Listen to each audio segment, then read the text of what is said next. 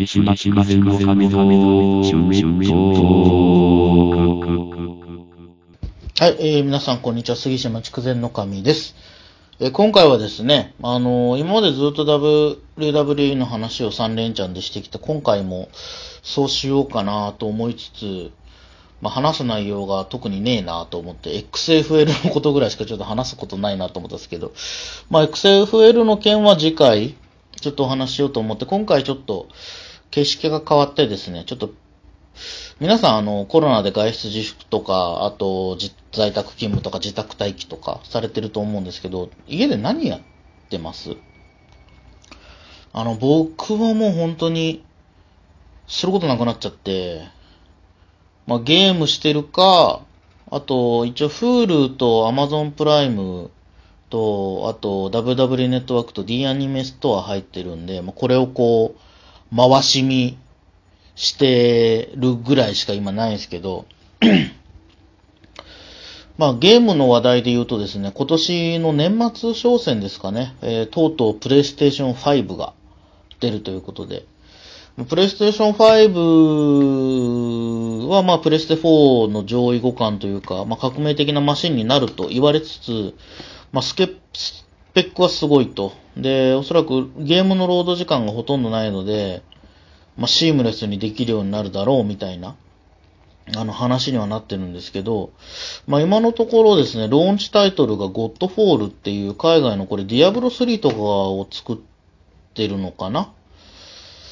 ところがやってるアクション RPG っていうんですかね、ぐらいしか今なくて、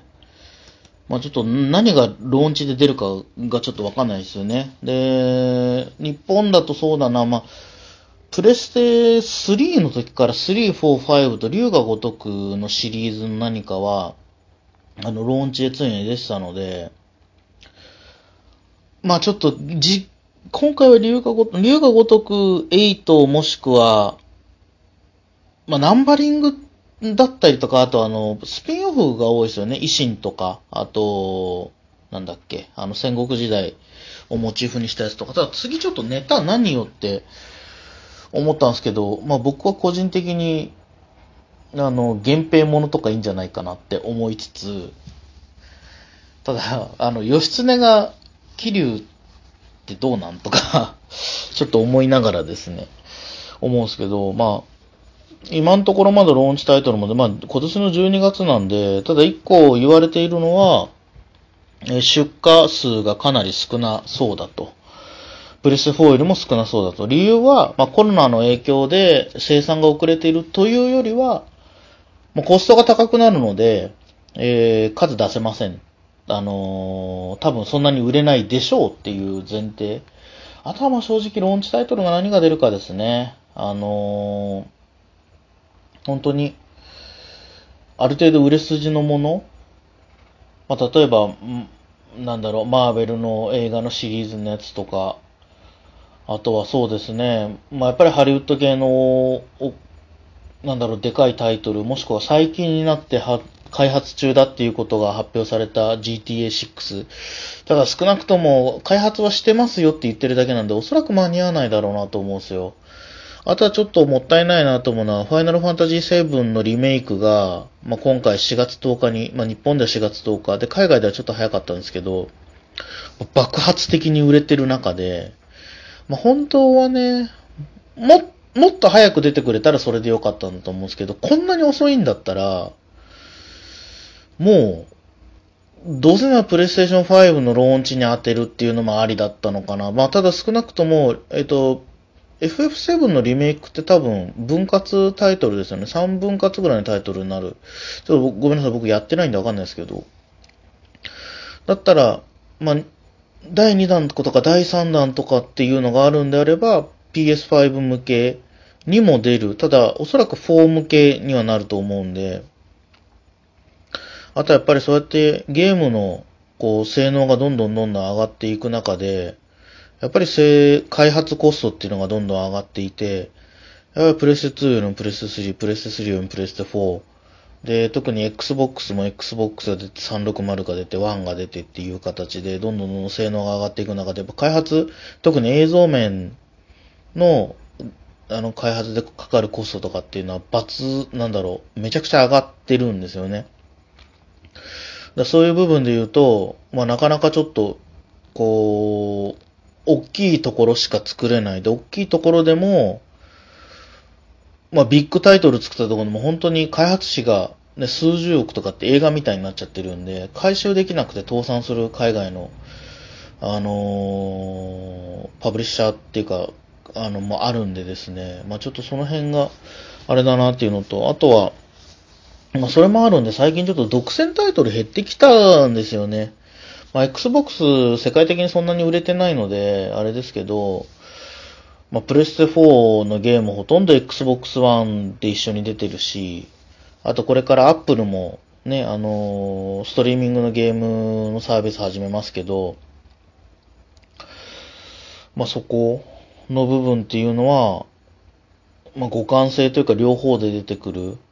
ていうのはやっぱ増えるのかなと思いますね。で、そういう意味ではスイッチっていうのはちょっと方向性、まあ、任天堂って基本的にあのスペック重視じゃなくて、ちょっとこう、ギミックというか、あのーちょっと特色を持たせるところっていうのを、やっぱ押してるんで、やっぱね、その任天堂64の、あのー失敗っていうのをやっぱり、任天堂64、あとゲームキューブの失敗っていうのも含めてだと思うんですけど、やっぱ性能重視ではなくて、まあ、性能重視しない分、ちょっと安定したスペックと、あと、コストがちょっと安め、あとは、一工夫っていうんですかね。そういうところはやっぱりちょっと押してる感じがあるので、だまあ、ちょっとね、スイッチ以降に関しても、まあスイッチ今めちゃくちゃ売れてますしね、動物の森とか、もう本当に、動物の森もだし、スイッチの本体もどこにも売ってないような感じなんで、今。だか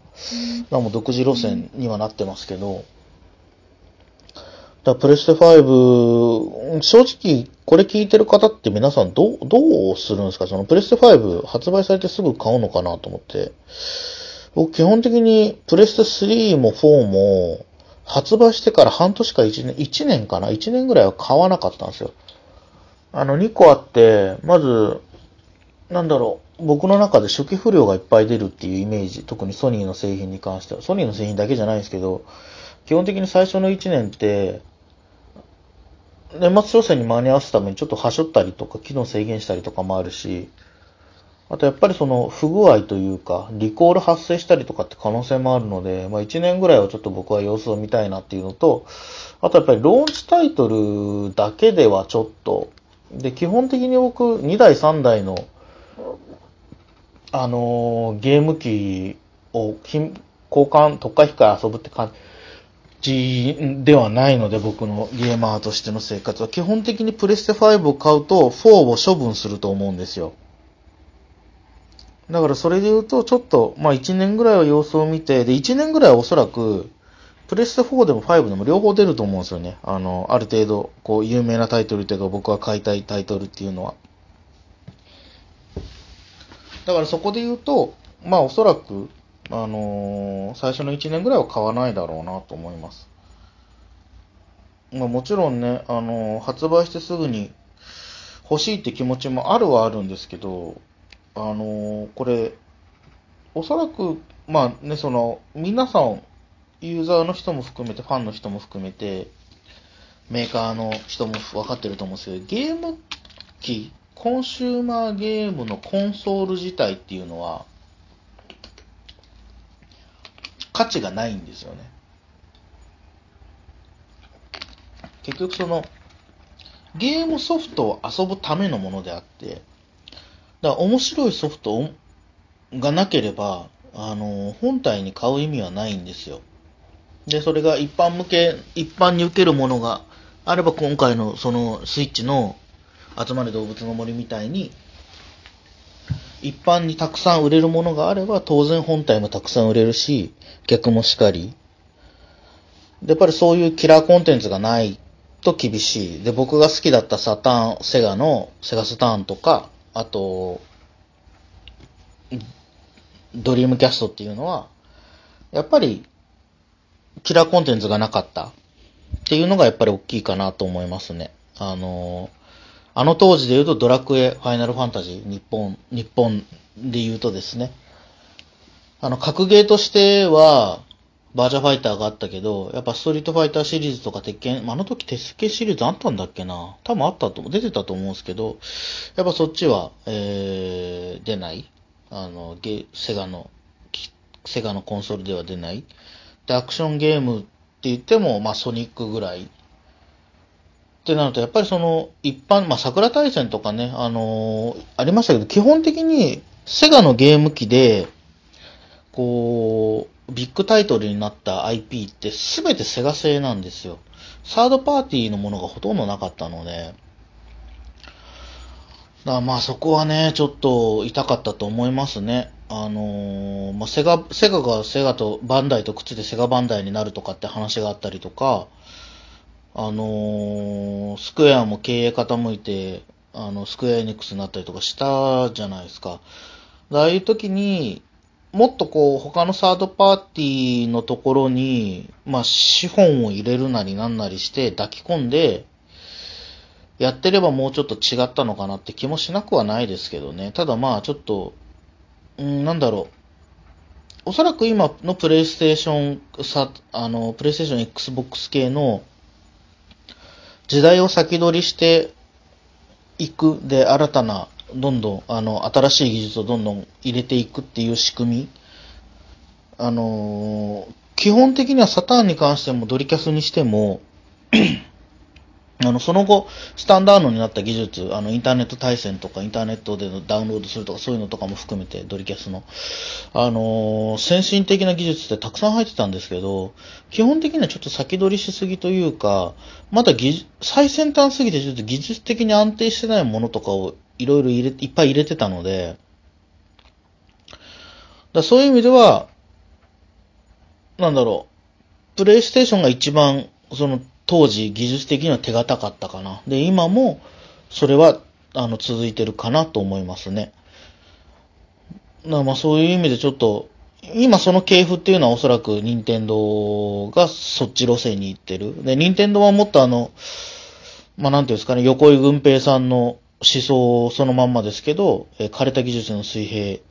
利用水平思考か。水平利用、水平思考、どっちだったかな忘れましたけど。まあちょっと、一世代前の技術でも、一世代前の技術だと、まあコスト的にも安いし、性能も安定してるし、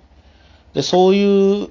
のの中で、性能に頼らないで何か面白いものを作ろうっていうのが、まあ今の任天堂の路線だと思うので、まあ当時のセガはそれでもなかったですよね。だからちょっと、なんだろう。まあ、な、ああなるべくしてなったのかなというちょっと気もしちゃいますけど、まあ長々と取り留めのない話をしてきましたが、まあ結論としてはプレス5は僕は1年間ぐらいは様子を見ますと。で、Xbox とかを買うことは、と Xbox の次のやつが出ても買うことはないし、まあ Apple のやつ